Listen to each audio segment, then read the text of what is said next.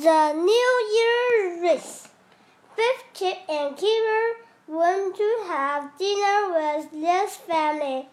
This is a special meal, said it is New Year's Eve.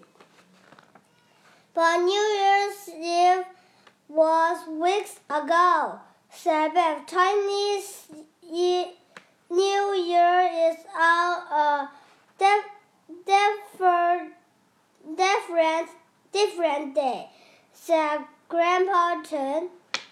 Lee and Lin were wearing red tops.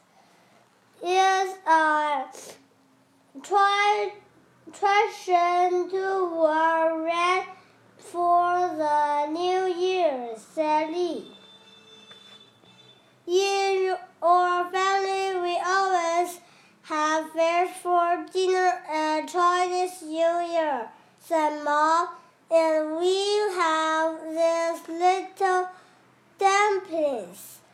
said At dinner, Chip asked Grandpa about Chinese New Year.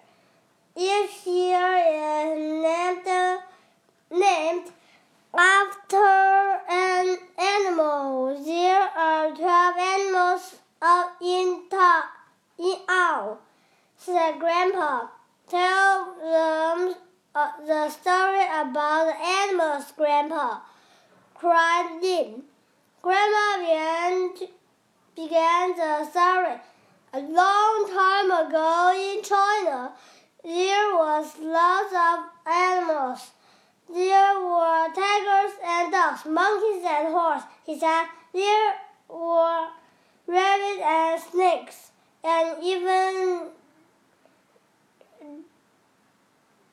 dragons. Dra dragons. The emperor wanted uh, to name each year after different animal, said Grandma.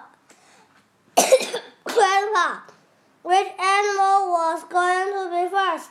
The emperor decided